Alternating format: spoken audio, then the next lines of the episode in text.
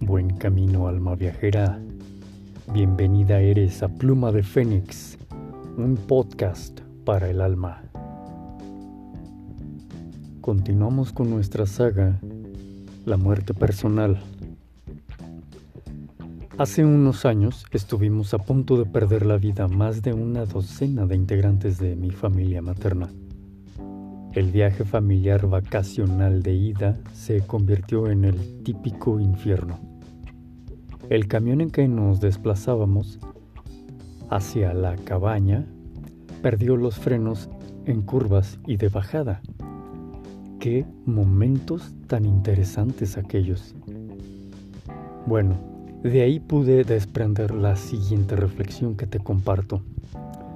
El temor a la muerte curiosamente no viene de la muerte en sí, sino de la ignorancia misma, por un lado, pero por el otro, también hemos de sumar la duda a la manera en que moriremos y de la ignorancia de lo que le pueda seguir o no. La manera en que pueda presentarse y estas son muy variadas y pintorescas, tantas y tan de carácter negativo que por eso no somos muy dados a desear tocar el tema. Hollywood, noticieros, Netflix y tantas plataformas son nuestras más grandes mentoras para tener imágenes mentales cargadas de dolor con respecto a la muerte. Pero debemos comprender que solo son entretenimiento todas estas imágenes que tomamos en realidad vienen de plataformas de entretenimiento. Y no son la realidad, por mucho que nuestra mente esté permeada de estas imágenes.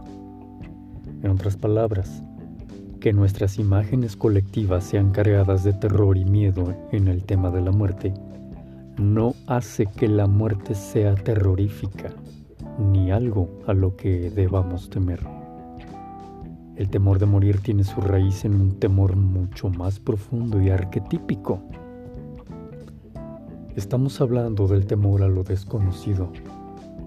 Bien dice el dicho que la duda es lo que precisamente mata. Y es muy cierto. El imaginario colectivo que está impregnado ya en nuestro subconsciente de todo nuestro tiempo de vida está activo y que no seamos conscientes de esto no significa que no esté vigente y operando y manteniendo esa ecuación de miedo con respecto a la muerte personal. No significa que no nos esté influenciando a ver la muerte siempre desde la perspectiva de lo negativo. En este evento del camión bailarín todos nos conectamos de manera inconsciente a estas imágenes colectivas que tenemos en el subconsciente de terror y fatalidad. Pero la realidad es que por otro lado, hicimos el esfuerzo sobrehumano por cargar como colectivo a nuestra psique, también colectiva, con fuerzas que balancearan esto Así que en este evento del camionazo, muchos se pusieron a rezar, otros suspendieron juicios sin ser propiamente conscientes de ello, otros habrán conectado con un estado meditativo. Este fenómeno, de hecho, es natural, pues la psique del colectivo debía restablecer su balance, y fue en gran parte esto que la ecuación no terminó de otra manera. Una vez que todos nos hicimos conscientes de que estábamos en esta situación de peligro, y ya que nos había pasado el primer, digamos, shot de espanto, la psique buscó este balance y es cuando muchos empezamos a estar entrando en otro estado, que ya no era del terror y ya no dejamos de gritar y más bien nos pusimos a balancear la psique, como digo cada quien desde su perspectiva y desde su forma de ser. Así tenemos que, por un lado, hay temor natural a lo que no conocemos y por el otro un temor desarrollado desde que nacemos por la manera en que nuestras mentes son infectadas con tantas imágenes que han recopilado a través de la vida y que estas hacen que proyectemos fantasías muy negativas acerca de la muerte. Son fantasías. No deseamos voltear a nuestro final porque inconscientemente lo que nos hace suelen ser imágenes de dolor cuando en realidad, y aquí viene lo bueno, también podríamos poner imágenes bellas, solo que el gran marco macro cultural nos orienta a lo negativo.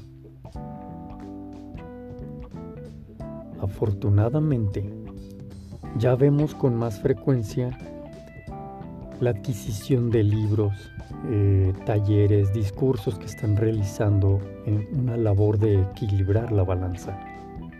Lo que se recomienda y de manera sugerida aquí en Pluma de Fénix, un podcast para el alma, es comprender que toda esa reserva de imágenes y dudas que cohabitan en nuestro interior solo es, en su gran mayoría, bagaje cultural y no necesariamente una verdad labrada en piedra.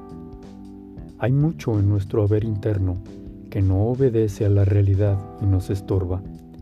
Muchos de nuestros pensamientos están arraigados en el temor y este, para que pueda subsistir, se debe alimentar de nuestra ignorancia. Nuestra propia ignorancia alimenta nuestro temor a la muerte, no la muerte en sí. Dicho de otra manera, en ti está la clave y poder para darle la vuelta a esta situación y te haré recomendaciones para las que realices a tu propio pulso y deseo de acercarte de manera bella y muy sana a reconocer la muerte personal. A este episodio le llamé otra visión de la muerte. Le puse otra precisamente para indicar que es otra de infinitas visiones posibles lo ideal es hacer que esa visión que nos parece que es la única que podamos que podemos tener cambie por otra que nos sea mucho más benéfica, bella y ciertamente trascendente. Hasta la visión de nuestra muerte puede ser mejorada. Recuerda, el temor no es la muerte ni la muerte es el temor. Son dos cuestiones que lastiman mucho si no las sabemos desligar y hay que aprender a hacer la diferencia. La sugerencia de este episodio y para que la reportes para ti en tu diario mágico es que respondas a las siguientes preguntas. ¿A qué edad te gustaría dar el paso al encuentro con el infinito? ¿Qué estado de salud te gustaría tener al morir? ¿Qué estado emocional quieres llegar a tener en ese momento? ¿Quién o quiénes te gustaría que te hablen desde el otro lado para acompañarte al otro lado? ¿Bajo qué circunstancias te gustaría morir? ¿Cuáles son las circunstancias más bellas que puedas imaginar? En la pregunta 1, ¿a qué edad te gustaría dar el paso al encuentro con el infinito? Normalmente pensamos que nos gustaría ser longevos. Y te aseguro que muchas personas se les activa el híjole, pero ¿y qué tal que no? Bueno, haz olímpicamente a un lado todo lo que tiene que ver con terror y ponte la edad que se te antoje. Yo en lo personal me pongo 120 años, quizás más. ¿Qué estado de salud te gustaría tener al morir? Ah, bueno, nuestro bagaje colectivo, nuestra educación, nuestra eh, forma de irnos construyendo la idea de la muerte nos dice que al morir hay que tener un estado de salud deplorable. Bueno, y si no quiero, finalmente no está pasando, es algo que yo estoy imaginando. Ah, bueno, en vez de estarme imaginando que al final mis días son llenos de achaque, os voy a imaginar que están sanos. Sí, yo quiero irme al otro lado, viejo, pero muy lúcido y sano.